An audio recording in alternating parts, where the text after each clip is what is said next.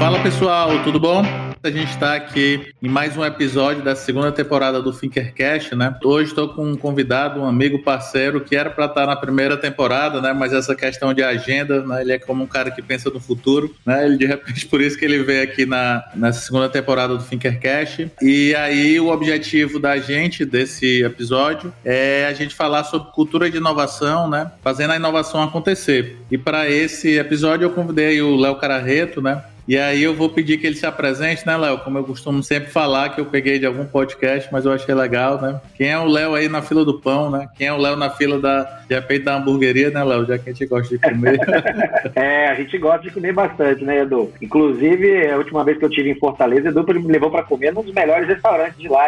Bom, o Léo Carrareto, e aí meio Pelé, né, falando em terceira pessoa, é um cara que desde jovem eu comecei a empreender muito novo. Quando eu comecei a empreender, eu já comecei a empreender com tecnologia tecnologia. Assim como o Edu, talvez como você que está ouvindo agora a gente, entende hoje um pouco que é inovação, a gente já fazia inovação, mas sem saber o que estava fazendo. Então a gente, é, eu, eu, durante muitos anos atuei não só com projetos digitais, com a criação de projetos digitais, a, com a, a estabelecendo novos serviços, novos padrões de serviços, é, projetando experiências digitais para a, clientes que ali teriam ali seus pontos de contato contato com seus clientes.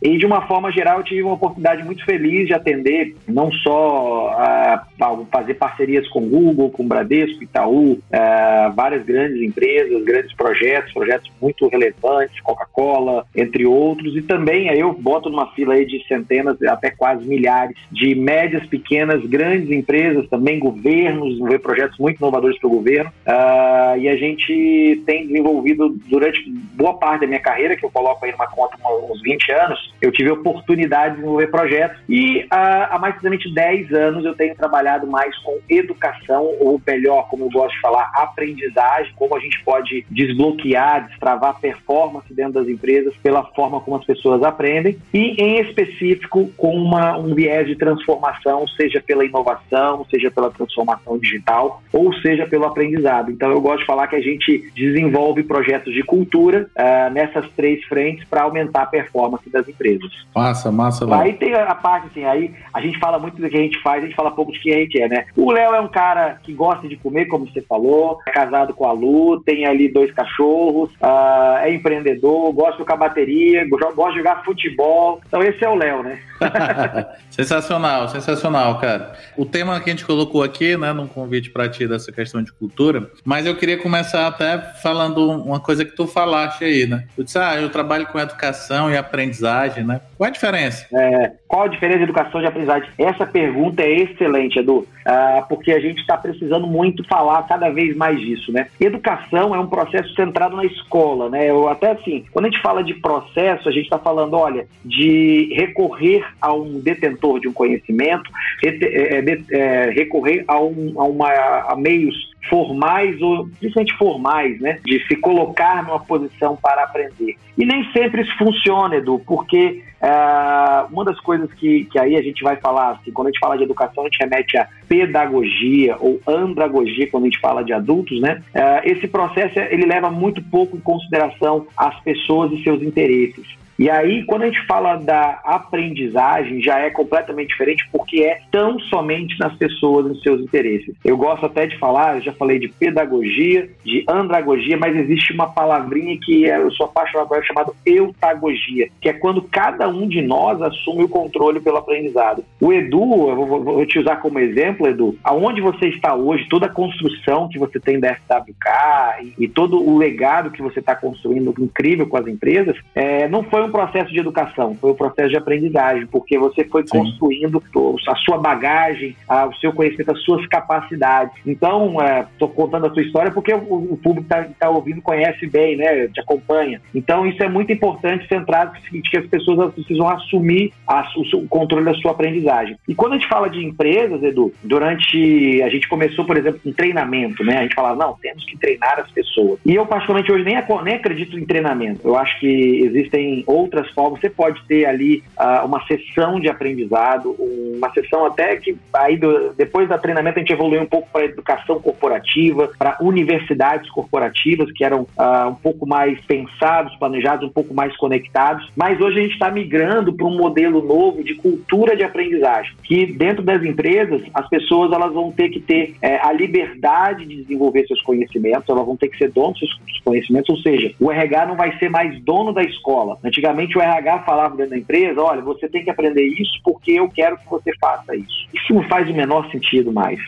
Mais que o RH, eu, eu trabalho muito com os RHs e a gente entende a necessidade de é, transformar aquele conhecimento de uma forma sinérgica, mas a gente vai precisar que o RH seja mais viabilizador do que propriamente detentor ali uh, do processo. Ele vai ter que fazer o, o, conhecimento fluir dentro da empresa. Quantas vezes, Edu, você acha que você deve ter em projetos também vivenciado muito isso, né? Quantas vezes você chega numa operação, num lugar, e o pessoal desenvolveu ali, sei lá, vídeo no WhatsApp para treinar a equipe. Ó, oh, fez um vídeo aqui e tal, mandou pro WhatsApp e o RH não tá nem sabendo disso. Isso a gente pode considerar de aprendizagem. E principalmente a frase de um grande amigo meu que fala: aprendizagem é a, a aplicação prática uma, através de uma performance melhorada. Ou seja, a aplicação é, a aprendizagem é botar para fora. Enquanto a gente pensa muito em educação, de eu preciso de educação, eu preciso de mais um título, preciso de absorver esse título, a aprendizagem é você botar para fora tudo que você sabe e fazer acontecer melhor, né?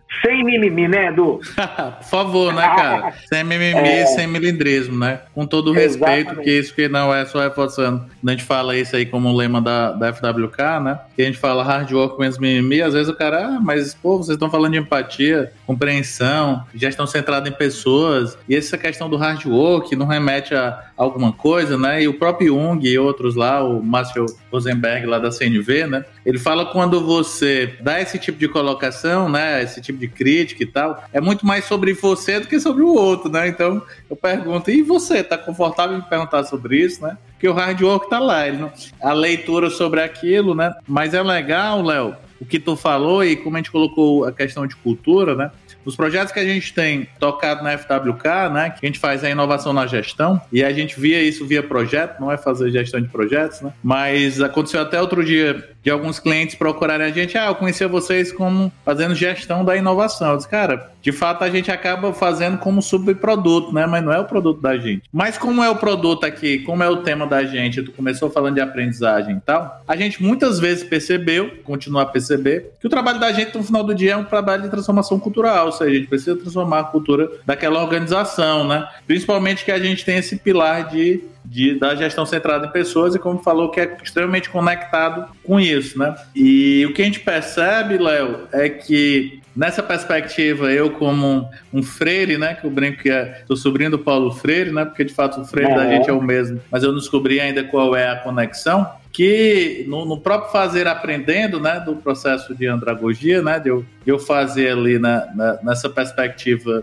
e trazer esse processo de aprendizagem, né, eu te faço começar a, a, a colocar e mudar a cultura, né. É, e aí, como o que eu queria te perguntar agora é o seguinte, beleza, a gente estava falando aqui que cultura de inovação, né, e a gente diferenciou o processo de aprendizagem de educação. Mas como é que tu tem percebido isso, né? Olhando além do RH, né? Porque talvez a gente possa estar tá sendo preconceituoso, né? Em dizer que o RH é o componente principal a esse. Eu acho que ele pode ter um protagonismo, né? Até como, como um, um, lugar ali, né? De, de cuidar e de trabalhar essa questão da gestão de pessoas, né? Mas será como é, como é que tu tem visto isso? Como é que tu tem, o que é que tem se deparado assim? O que é que tu tem que olhado nessa questão de cultura, né? Foi legal, pessoal, porque quando o Léo a gente sugeriu aqui tema e chegou nesse tema, ele botou fazendo a inovação acontecer, e aí me remeteu outra frase que a gente fala muito, né? A gente para de ruminar, então a gente precisa parar de ruminar, né? Porque, cara, tudo é depende, tudo é um processo, mas veja bem, mas o que é que vai acontecer, e aí? E, cara, calma aí, esse teu processo de aprendizado, ele faltou a profundidade, e, cara, mas a profundidade tem a prática, entendeu? Então fica aquela história, né? O ovo é melhor, é a galinha, entendeu? Como é que tu tem uhum. percebido essa questão aí, né? Olhando da cultura de inovação, o que é que tu tem percebido percebido aí na prática, né?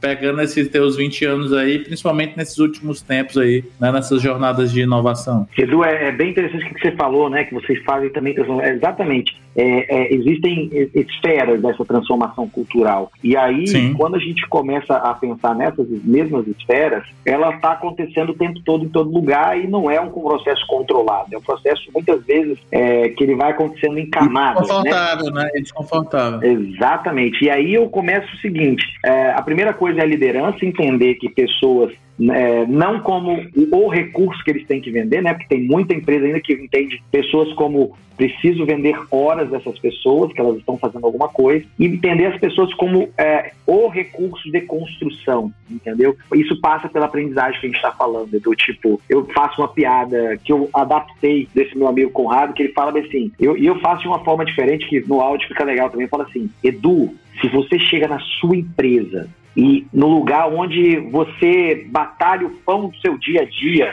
e você chega na sua empresa e você tem um momento que você flagra um funcionário seu, um colaborador seu que você deu emprego, que você está ali é, ajudando ali a, a, sustentar a família e não sei o que tal, e você flagra esse funcionário lendo um livro no horário de trabalho. O que, que você faz, Edu? O tom é dramático de propósito, mas é justamente por isso a gente, a gente não considera aprender parte do trabalho a gente não e é dos dois lados, né? E é dos dois lados. É do, é de, do líder, né? No teu exemplo aqui, e dos liderados, né? Entendeu? Tem, tem, essa, tem essa perspectiva, né? Cara, vamos, a gente pegou alguns, alguns clientes, Léo, isso é interessante, né? Que estão ali no modelo de scale-up, né? Então são empresas com base tecnológica, uns 100 funcionários crescendo. E aí os caras discutindo o curso de inglês. Não é porque o curso de inglês, cara, a gente está atuando com projetos fora, e aí isso aí tem que ser fora do horário, não, tem que ser dentro do horário da empresa. Eu disse, cara, vamos fazer o seguinte, né? Eu cheguei pro CEO lá, ele, ele falava, ó, oh, contratei o pessoal aqui na época, a gente né, se posicionava como framework, eles não vão fazer nada. Aí todo mundo se olhou, é, eles vão ajudar e trazer conteúdo, mas quem tem que fazer é vocês, né? E aí a provocação que eu dizia, vamos fazer o seguinte, não vamos fazer inglês não.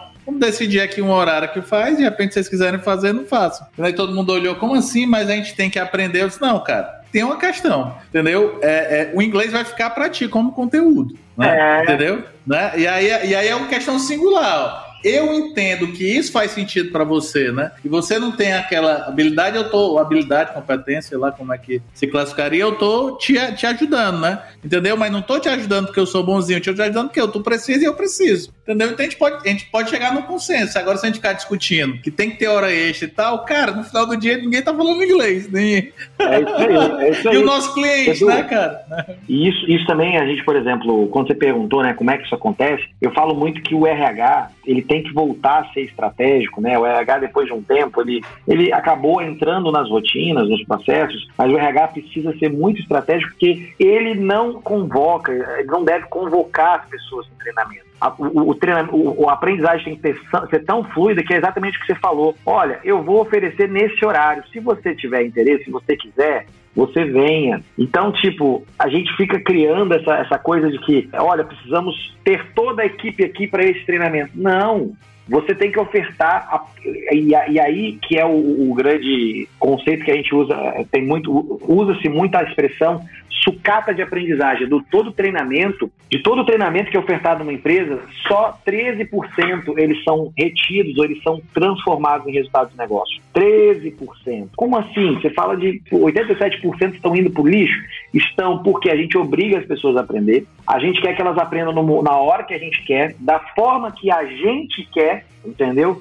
Quando seria muito mais fácil você inspirar, instigar e aí que vem a grande pegada, né? Quando a gente fala de fazer inovação acontecer, porque as pessoas têm medo de inovação ainda, Edu. As pessoas Sim. têm medo. A grande massa dos colaboradores de uma empresa, eles acham que inovação. Eu já, eu já me deparei com isso em alguns lugares. A gente foi falar de produzir algumas automações como um processo de inovação, e as pessoas falaram assim: não, mas isso vai roubar meu emprego. E, e tipo, a pessoa não queria melhorar por causa disso. É claro que em alguns casos pode substituir, tal, mas ele não colocou na cabeça dele que ele poderia fazer outras coisas. E, e, e, se tem uma coisa que eu nunca vi alguém hoje no contexto é, do mercado de trabalho reclamar, alguém que está trabalhando em algum lugar, eu não vejo ninguém reclamando que está com pouco trabalho. Todo mundo está reclamando tem muito trabalho, nossa, trabalhando muito, estou cansado, é muito, é muito, é muito, é muito. E as pessoas ainda ficam com medo de, de, de achar que vão ser inutilizadas porque há alguma automação, quando elas têm a capacidade, o grande dom que Deus, eu, eu acredito em Deus, mas o grande dom que, que é o, nós humanos, a grande capacidade que nós temos de pensar criticamente, de analisar, de melhorar e de cooperar. Então,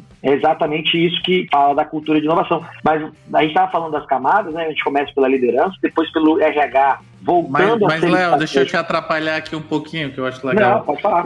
Te veio um tema e depois a gente volta aí, você obviamente conclui. Mas me veio um tema muito, né? Quando a gente se conheceu, tu estava falando muito naquela pegada junto com a Singularity, né? Tava vindo de lá, futurismo e tal. E aí a gente, da segunda temporada, trouxe também o Gui, que está muito focado nisso, né? E ele falou sobre algumas questões de futuros pragmáticos, né? Ou seja, cara, eu pensar nessa perspectiva e trazer para cá. Mas também tem outra coisa, né, Léo? Quando a gente para e olha hoje, tem muita coisa do, da teoria do futuro, né? Por isso que eu trouxe, te atrapalhei um pouco, que o Léo foi um cara, pessoal, que chegou um dia, de, nesse dia aí que ele, ele aqui em Fortaleza e eu tava, a gente estava estruturando um, um, uma operação, né, de uma, de uma, de uma estrutura de inovação e tal, para uma, uma organização aqui local. E eu levei ele para palestrar para alguns executivos, né? 15 executivos lá, vice-presidentes, diretores e tal. E aí o Léo falou um negócio que todo mundo achou fantástico e para mim virou um mantra, né? Depois eu até digo aqui, vou botar um, tem um livro aqui que tá até tá na minha mesa aqui, Léo. Eu vou te eu vou te passar aqui sobre o olhar, a gente olhar o futuro como uma ficção, né? Então, cara, ficção, todo futuro, né? Tá aqui o livro, né? Tem esse livro aqui da SAP, ó. Não sei se já fez, Science Fiction.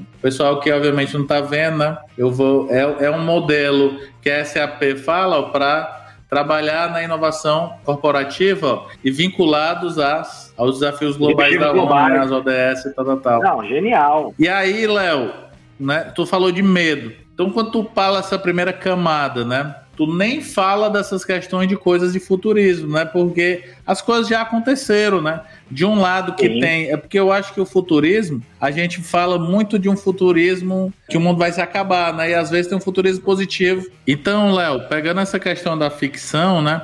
Como é que tu tem olhado, olhado esse olhar terrorista, né? Se eu, se eu posso chamar assim, da, do futuro, né? Como é que tu tem isso tem ajudado, contribuído aí nessa questão da cultura? A gente fala que futurismo ainda a gente atribui a alguns, algumas pessoas, né, os futuristas e tal, mas futurismo vai ser mais uma competência que todo mundo tem que ter. Todo mundo vai ter que ser capaz de tipo criatividade, né?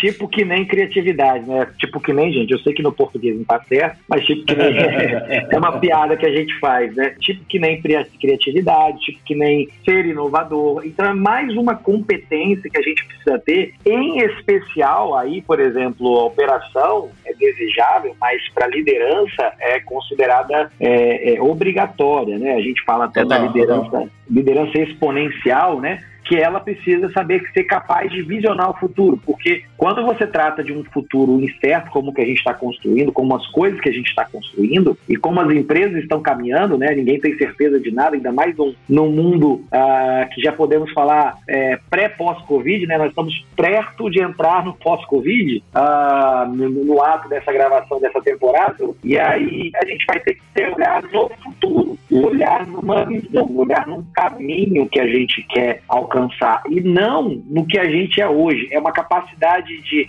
como serei muito maior do que como sou. A gente está muito preso à realidade, e estou falando aqui, gente, eu sou de execução, o Edu é de execução, a gente é muito uh, de fazer acontecer, né? Uh, e isso faz, assim, você tem que vai ter que a gente chama de ambidestria, né? A capacidade de você olhar o hoje e o futuro, olhar o hoje e o futuro, é algo que é, é, é realmente precisa ser desenvolvido. Como? Fazendo, olhando, Fazendo. começando a fazer acontecer, começando a a trazer para o dia a dia. Massa, Léo. E eu te atrapalhei disso. Volta lá para tu fechar a questão das camadas aí, né? Já falar da primeira camada lá para a gente atuar. É, não, eu a, a, falei do, do, do, da liderança, falei do RH, e aí é a parte onde, na cultura de aprendizagem, a gente conscientiza as pessoas e deixa com que elas sejam. Na verdade, deixa não, a gente faz com que elas entendam, compreendam a, re, a sua autorresponsabilidade de aprendizado. E aí a gente, vez por outra, um pensador, eu já tinha, já, eu tinha chegado também essa frase por conta própria, mas já vi outras pessoas falando também, é porque a gente é, não vai ter é, é, um squad, um laboratório, um comitê de inovação. A gente tem que ter isso espalhado por toda a empresa, né? A gente não tem que ter só um núcleo de criatividade. Você pode ter um núcleo que promove, que estimula ações, um head de inovação que é responsável por catalisar a inovação. Mas isso é uma, é uma, tem que ser um patrimônio da empresa. Quanto mais é, densidade de pessoas inovadoras, mais inovadora a empresa terá. Quanto mais densidade de pessoas que conseguem enxergar o futuro, mais antenada com o futuro essa empresa será. Nós estamos falando de densidade, e, e aí é volume, é todo mundo, é, é você é, é, é, é democratizar essas conversas. Um podcast como esse era para toda uma empresa ouvir e entender: olha, peraí, que história é essa? O que, que eles estão falando aí de futuro? Como assim? É, e as pessoas começarem a virar a chave de, de, de ser menos centradas no passado, ser menos, ah, quando a gente era assim, quando a gente fazia assim, serem equilibradamente orientadas ao presente, viver corretamente o presente, estar presente, fazer sentido no presente, mas ter um olhar uh, a cada vez mais uh, de visitar o futuro com mais frequência. Eu falo muito, né, durante os, os primeiras abordagens com o cliente, também reforço isso com outras pessoas do time, né, que é legal que tu falou essa questão do passado, né, eu acho que o passado ele precisa ser respeitado, porque às vezes quando a gente começa numa perspectiva de empreendedorismo, né, ou talvez cria-se uma, é, uma imagem sobre, cara, vamos trabalhar em inovação, então solta uns drones aí para entregar o negócio, e às vezes não é isso, entendeu? né? Porque às vezes os caras. É muito legal que, por exemplo, eu tenho um tronezinho da DJI que é de brincar mesmo, né? Aqueles. Né? É, é, até em dó. Mas teve um dia eu fui levar para uma. A gente fez um, uma jornada massa uma semana com o cliente. Aí eu tinha acabado de trazer de Portugal e tal. E aí eu disse, ó, vamos bater uma foto. Aí botei o drone para voar, colocou aí a galera. Caraca, que massa esse, esse workshop. Essa empresa de fato é inovadora, né? O como a galera. Quer dizer, eu passei, estudei. Se eu botar, tem 70 livros ali, tem, ah, tem um mestrado tem, tem 30 dissertações foi... de TCC e o que gerou valor foi o drone, entendeu? Foi o drone. Mas... Por isso é inovador, porque você tem um drone. Você sabe pilotar um drone, né? Vê se é, pode. É, então, assim, em algum tempo e uma maturidade da gente, a gente precisa respeitar essa visão. Porque talvez pelo nível de consciência, né, Léo? Eu, eu, eu, percebo duas coisas. Uma é que, pô, legal, mas às vezes é isso, a gente tem que jogar esse jogo, né? De repente isso pode ter reverberado até positivamente, ok. Do outro lado, é a gente respeitar esse passado, né? Mas não se apegar a ele, né? Agora, não, como o Léo falou, a gente está gravando esse podcast, né? Para você que está ouvindo no presente ou no futuro, né? Pode ser um bom passado. gostei, é, gostei. Apareceu um cliente, por exemplo, Léo, que o cara tava crescendo. eles, cara, eu trabalho com o modelo XPTO, que é a empresa ABC, eu não vou falar aqui por uma questão de ética, né? E aí eu disse, pô, que legal, bacana. E ele tava dando resultado. Eu disse, legal, mas o que é que você quer? Ah, não, é porque eu queria trabalhar com um OKR. E aí foi legal, assim, o nível de consciência do executivo, porque aí eu falei para ele, mas fulano, será que a gente precisa de OKR? E ele se surpreendeu, né? Porque eu acho que ele disse que estava conversando com outras empresas. E os caras, não, a gente está conversando com outras empresas, mas eu, me marcou isso. Eu disse, mas fulano, é porque eu preciso construir uma jornada contigo, né? Se for simplesmente para a gente fazer um workshop, por mais que tenha essa questão de OKR, cara, para mim não faz sentido, porque não vai transformar. E, eu, e é o grande desafio, né, Léo? Que aí vinha outra pergunta para ti aí. Não sei se tu quer construir, é, terminar de, de completar a questão das camadas, né? Mas que é a questão da jornada, né? né? Que deve acontecer a mesma perspectiva nessa questão de aprendizagem né, de cultura. Porque às vezes a jornada pode. Eu posso ter um, um resultado, né, um novo negócio, como tu falou, um novo produto, né, às vezes estruturar isso em um, um modelo de squad acesso, né, ou seja, cara, montar uma squad aqui para entregar um produto específico, porque dentro do motor, no modelo até que o próprio Gartner né, gosta de propagar do motor 1, motor 2, né, eu vou criar aqui, eu disse, cara, galera, a gente não precisa quebrar o motor, entendeu? Se, se tiver que ter vários motores, motores e tal. E aí, o que é que acontece, Léo? Será se nessa perspectiva, né, da gente, da gente olhar uma jornada, também no processo de aprendizagem, né, é, existem pequenos avanços durante a jornada, né, porque às vezes a gente, a gente só quer chegar aqui do ponto A, no ponto B que a gente vai fazer uma avaliação, né? E durante a jornada de eu, de eu estar no ponto B, eu de repente não tenho. Eu posso ter pequenos ganhos, né? Pelo menos a gente, nas, nas estratégias da gente, né? Porque é, que na FWK a gente trabalha. E obviamente tem essa parte educacional, né? Outra parte de aprendizagem. E agora, a partir do teu podcast, eu vou mudar a comunicação, não tem mais educação. Tem aprendizagem, porque é o que de fato a gente faz é a aprendizagem. Isso aí, boa. Por mais que as pessoas vão, vão. A gente tem que estabelecer uma estratégia de SEO, né? Para eles encontrarem. Mas vamos lá. Na verdade, o SEO continua a educação corporativa, que o pessoal está procurando treinamento. Eles querem treinamento, vender treinamento, né? Mas aí, Léo, essa jornada, cara, ela é muito diferente do que acontecia. É de fato é outra é outro rolê. Como é que tu tem percebido isso? Edu, é bem legal você quando eu tava falando aqui, eu tava, eu tava é, pensando nisso, né? A gente a gente quer soluções muito formatadas, né? prontas, né? né? É, muito prontas, muito redondas. E isso daí é algo que a gente não vai ter, entendeu? É, se a gente está falando que uma das competências mais importantes do futuro vai ser a capacidade de pensamento crítico, como é que a gente quer é, pegar, por exemplo, e é por isso que as pessoas querem resolver no treinamento. Ah, não, eu quero um treinamento aqui de OKR. E, Edu, se eu fosse ganhar 10 reais por cada proposta, que eu falo assim, eu quero um treinamento de Scrum. Eu, hoje mesmo eu tive uma, uma negativa de um cliente, falou, não, só queria um treinamento, só queria 16 horas de aula. As pessoas saem piores com 16 horas de aula de métodos ágeis, né, Edu? Porque as pessoas elas vão ficar mais confusas,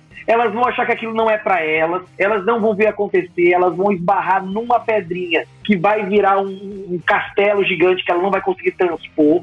Então, se as pessoas soubessem o mal que elas fazem quando elas querem resolver com. É, com é tipo assim, é, é, como eu falasse que eu vou dar aspirina para qualquer doença. Tu foi feliz até no exemplo que eu ia te falar, né? Obviamente, tudo pode ser adaptável, né? Sei lá, se a gente chegou. Sim. Vamos nem botar um tema, né? Eu, eu tô, tenho necessidade de um tema tal, às vezes, de repente, a empresa quer desse tema, né? E por parte da experiência da gente, ou por estudo, whatever, do que for, a gente chegou numa quantidade, né? Numa carga ali, num, num modelo de se fazer isso, né? E eu também me pego, me pego. Ontem mesmo eu estava fazendo uma, fazendo uma proposta, né, com a Keila e a, e a pessoa me perguntou, mas Edu, se a gente tiver que diminuir carga horária, né, etc, é, é possível? Eu disse, assim, tudo é possível. Agora, o que, a, o que a gente tem que se adaptar é assim: se você quer, né, entrar numa jornada de transformação, primeiro você tem que entender que isso tem que ter atitude para isso, né? Entendeu? Então, assim, ah, cara, vai ter que ter uma hora, vou até diminuir, tu falou 16 horas, sei lá, vou até dizer, cara, vai ter, um, ah, não tem uma hora, cara, então faz o seguinte, não se transforma, entendeu?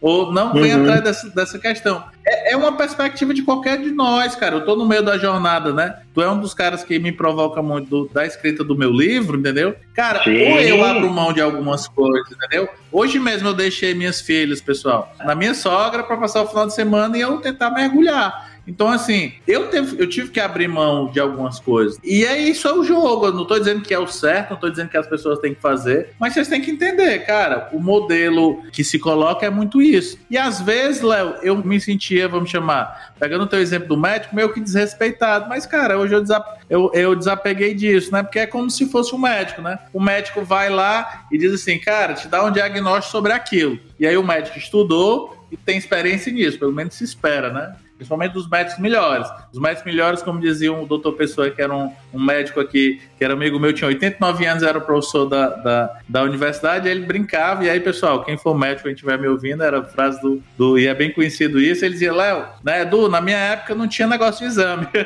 Obviamente ele ia pro radical, né, obviamente é, exame vai, é. para instrumentalizar, mas o que é que ele queria dizer, né, com aquele tom dele de brincadeira e, obviamente, como um cara muito amistoso. Ele queria dizer, a experiência faz sentido, entendeu? Então, a experiência para mim, de repente eu vou dar uma abordagem para um tema e vai ter um determinado formato e carga horária, pessoal, e para o Léo vai ser outro, no mesmo tema, entendeu? Como ele colocou aqui de métodos ágeis. O métodos ágeis já está até errado, né? Tem que ser. Aham, então, aham. então, então, já, já começa o rolê, né?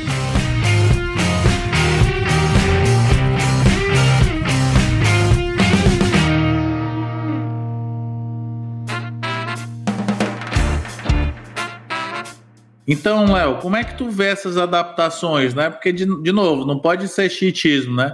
Eu não posso dizer que, de repente, não tem mínimo e as pessoas também têm que ter essa disponibilidade, né? Como é que tu tem uhum. visto, tanto na tua organização, ou de repente em organizações, né? Que eu sei que tu também faz esse trabalho, né? De ajudar uhum. organizações que trabalham a aprendizagem, né? Como é que tu tem percebido isso, né? Como é, que tipo de desafios tem tido e como é que vocês têm tratado isso? Edu, é, a gente hoje, né? A gente tem dois esforços simultâneos, né? É, um é conscientizar as pessoas, mas é claro que essas pessoas levam tempo para cair a ficha, para entender. É, e eu me lembro aí, eu remonto que em 97 eu tinha que falar que internet era bom, né? Então, tipo, essa, essa coisa de, de profeta, de anunciar, ó, você tem, que ter, você tem que ter um site. Hoje as pessoas estão tendo que ter um sistema, uma conexão, uma API, uma integração tal. Em 97 eu já tinha que falar a mesma coisa que eu estou falando hoje. Então eu tenho, eu gosto de, de, de, dessa coisa meio Don Quixote, né? De falar, olha, está acontecendo alguma coisa, vocês não estão vendo, mas está acontecendo alguma coisa. E também gosto, gente... também gosto. E às vezes eu, eu, eu me sentia incompreendido, né? Eu disse, cara,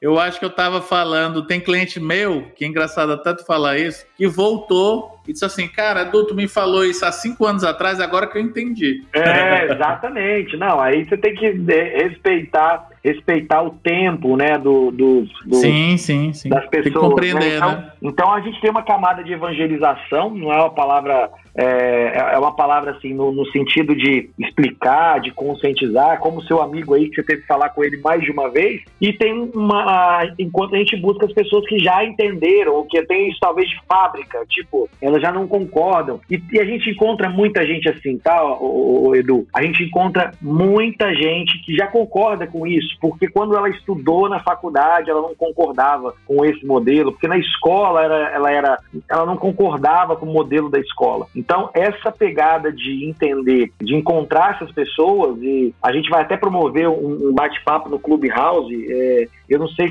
que dia vai para o ar, Edu, mas a gente tá, vai, vai começar a fazer algumas sessões de conversa aí, convidar alguns grandes nomes do Clubhouse também, para fazer as pessoas conversarem sobre isso. Tipo, uh, o que, que você está fazendo pela sua aprendizagem? A gente aqui, Edu, aí, se eu e você formos entrar nos nossos métodos, somos pessoas consideradas de alta performance, pessoas aplicadas, cara, você deve ter mil métodos de como você aprende, como é que você uh, retém conhecimento, como é que você aplica conhecimento, como é que você revisa os seus ciclos, né? E, e uh, da mesma forma, assim, a gente tem que ajudar as pessoas a entender isso e aplicar no seu dia a dia, uh, principalmente as pessoas que já estão no mercado há muito tempo, porque é aquele mito de que você ia trabalhar trabalhar uma vida inteira numa empresa, né? E, muitas pessoas acreditaram nisso como verdade universal, acreditaram isso que era máxima, e elas simplesmente, poxa, um amigo meu de, de 40 anos, ele chegou para mim, foi demitido e falou: Olha, Léo, vai fazer 20 anos que eu não faço um curso sequer. Falei, como assim, cara? Mas o curso, é porque o curso ele é simbólico, você tem início, meio e fim.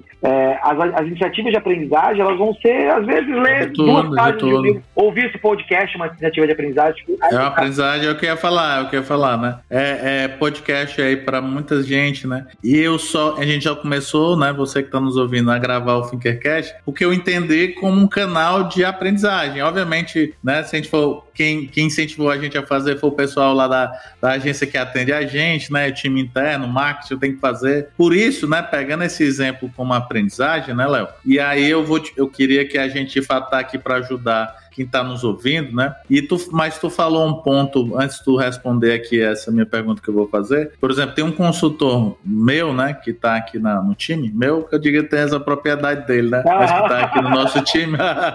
Olha aí como a gente tem ato falho, né, do rolê. Mas ele, ele fala um negócio que também era muito característico meu, né? Ele disse assim, por exemplo, a gente fechou agora uma parceria com o MIT para umas formações em português de inovação na educação, né? E aí ele disse, eu fiz, e aí eu tenho uma prática com minha e eu aplico aqui na, na FWK, né? Diz, cara, a gente não vai bancar a formação como toda. A gente, quando as formações são nossas, né, cursos abertos e tal, é 50% de desconto, né, para funcionário, para quem tá, o colaborador e colaboradora. Mas aí eu do MIT eu fiz o seguinte, eu disse, pessoal, não dá para fazer isso porque tem um preço, né, o que dá para a gente abrir um pouco da margem ali, eu ganhar nada, né, como FWK, e tentar fazer um parcelamento para vocês. Fechou, fechou, tá? Entendeu? Então, o que acontece? As pessoas entendem que o papel dela, porque é aquele conhecimento óbvio, né? Você como um cliente que pode estar nos ouvindo, né? Como futuro cliente pode estar nos ouvindo, isso agrega pra caramba, né? Eu quer dizer, e hoje, né, num tempo, num tempo fatal, passado futuro, né? A gente tem duas pessoas que estão agora com certificação e inovação do MIT, ou seja, isso tem um valor de conteúdo. Pode ser os 13%, né? Não é, Léo, mas são 3% fora da curva dessa história. Total. Como a gente está aqui para ajudar, né? Vamos tentar compartilhar dicas aqui, né, Léo? Se a gente tivesse uhum. aqui, vamos separar em duas pessoas, né? Você, executivo ou executiva, que está aqui, na perspectiva de entendendo que o processo de aprendizado é seu, né? Como é que a gente daria uma dica para essa pessoa, né? Para que ela não, não de repente chegue aí, no, como exemplo do seu amigo, né? Passou 20 anos sem fazer. Eu mal falava assim, se eu passar algum tempo sem ler alguma coisa, sem estudar, cara, né? O que aí eu já vou, eu fiz a pergunta para ti, eu já vou me, já vou dar a primeira resposta minha, né? Por favor. A melhor coisa que eu fiz, pessoal, foi desapegar que eu tinha que terminar um livro, certo? Que eu tinha que terminar um livro que eu tinha que fazer as coisas, às vezes, num ciclo muito fechado. Não que eu não gosto de terminar o livro, todo mundo gosta de terminar o livro. Mas às vezes você, você leu ali três, quatro capítulos, e eu, eu, primeira dica para mim é separa alguma hora da tua semana ou do teu dia para se dedicar daquilo, entendeu? Uhum. E se dedica. Se tu vai ler um capítulo ou um livro inteiro, entendeu? Não tem problema. Mas olha aquele teu conteúdo e já tenta aplicar, entendeu? E às vezes tem uhum. livros que eu não terminei. Ou tem livros que eu reli. Por exemplo, tem um livro que eu indiquei muito aqui na pandemia, né? Que é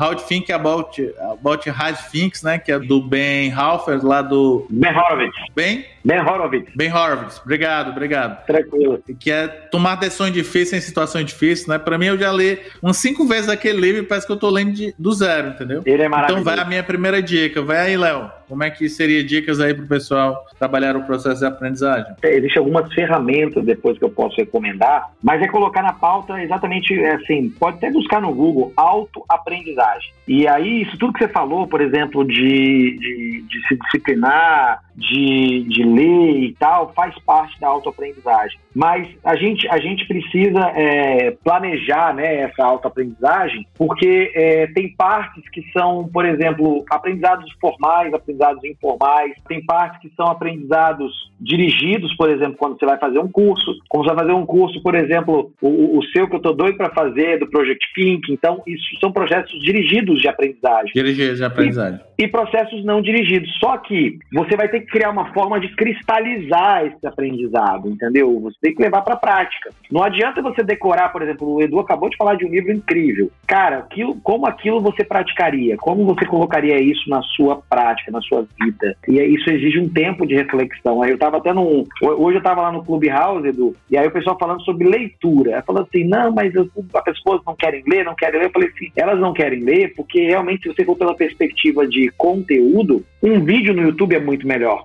Um vídeo no YouTube é muito mais atraente.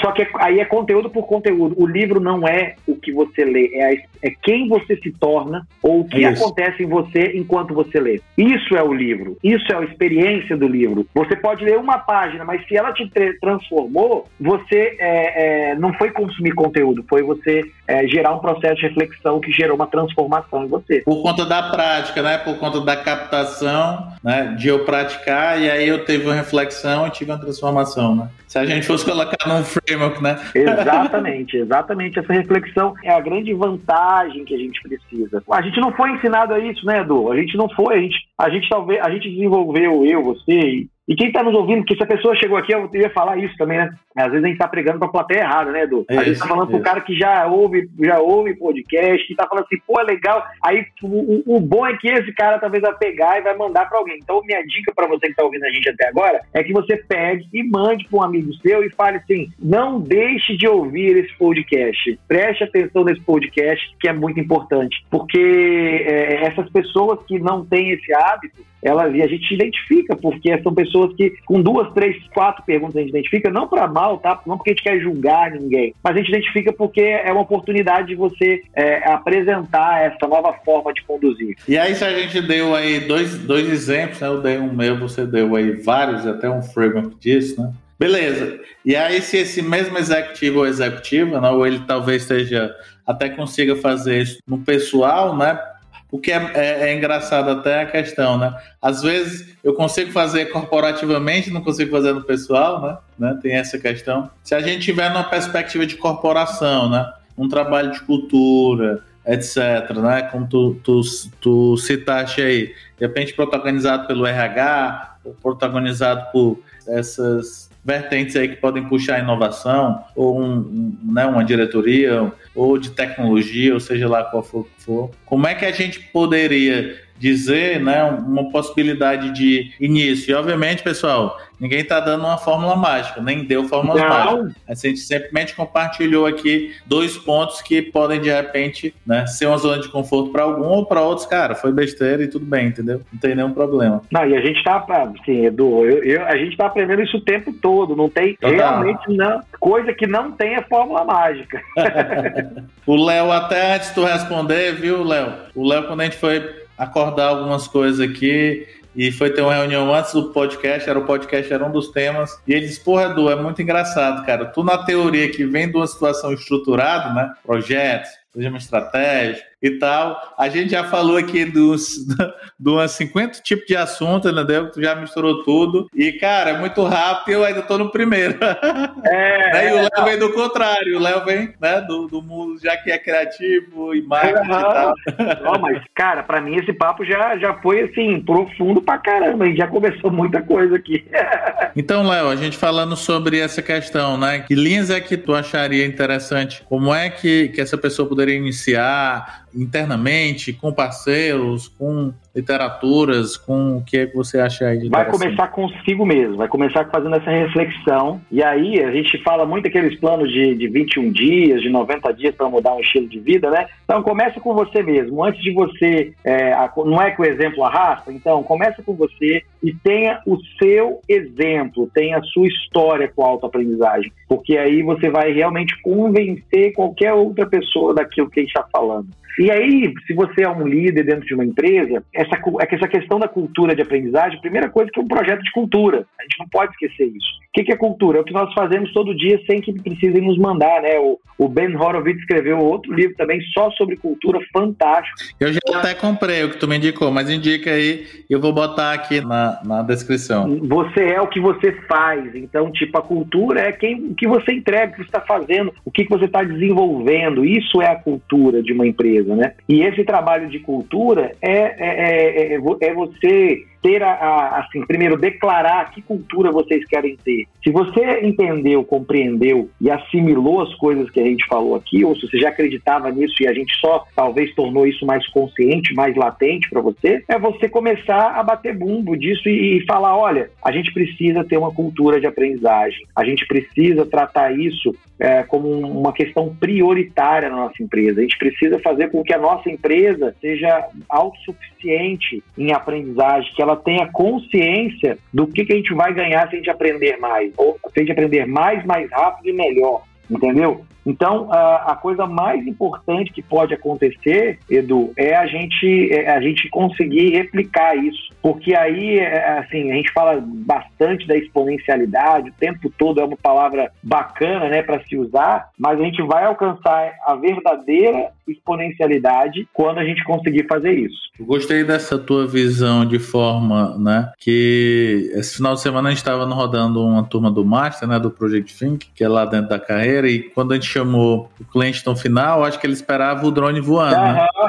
E aí o outro lá, que era o investidor, né, o, o cara que estava na operação lá, digamos, o, o head de operação, e, o, e quem era, tinha um, o outro executivo, né, que estava ali mais com uma figura de investidor, né, era num hub e tal. Cara, ele foi cirúrgico, eles cara, vocês deram um negócio que ninguém nunca tinha pensado, o quê? Fazer o simples. Foram duas ideias que os simples é o gente consegue implementar, entendeu? Só vai depender de esforço, o investimento é menor, etc, etc. Então, a gente tá tão acostumado, às vezes, ter coisas, né, de novo, Pessoal, com todo o respeito a esse quem gosta de drone e tal, também gosta, né? Mas às vezes não é o drone que vai resolver o problema, né? Tem outras formas de fazer esse tipo de comunicação e pra gente trabalhar isso.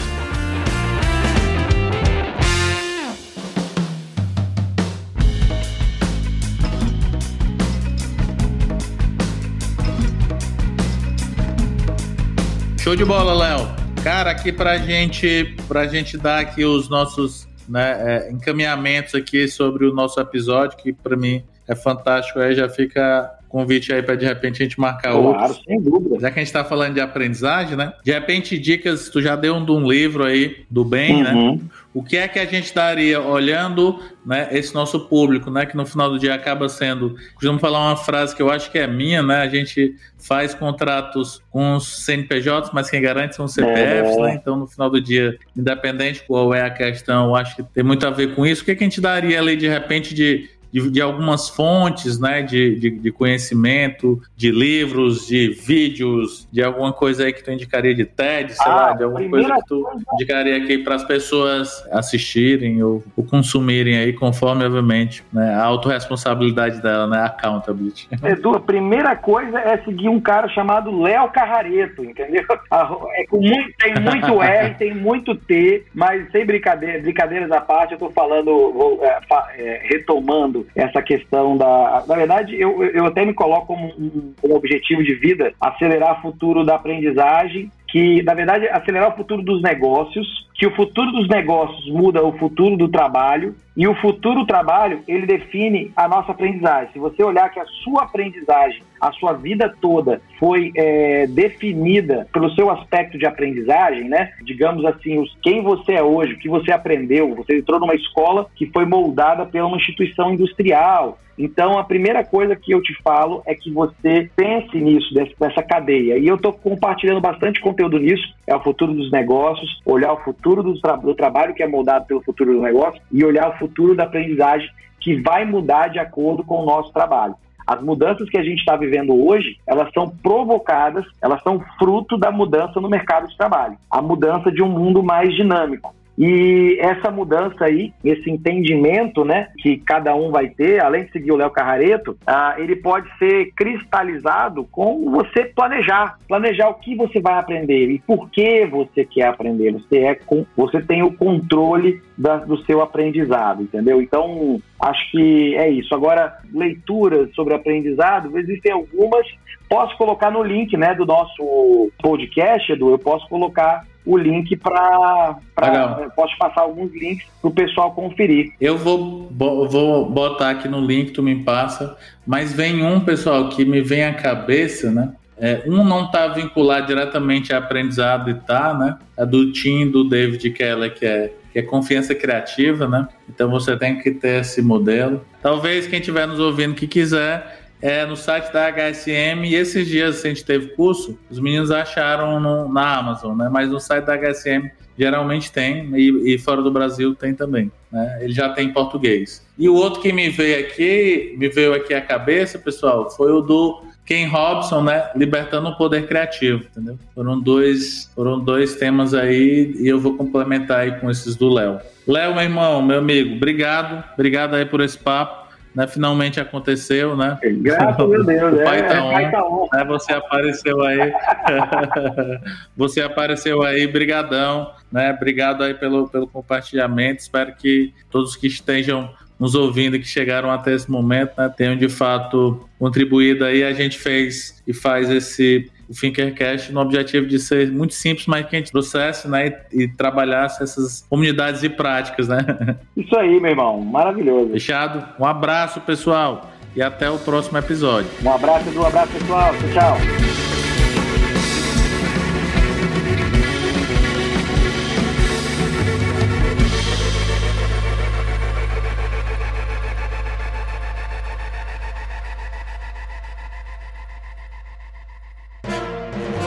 Mais um produto com a edição do Senhor A.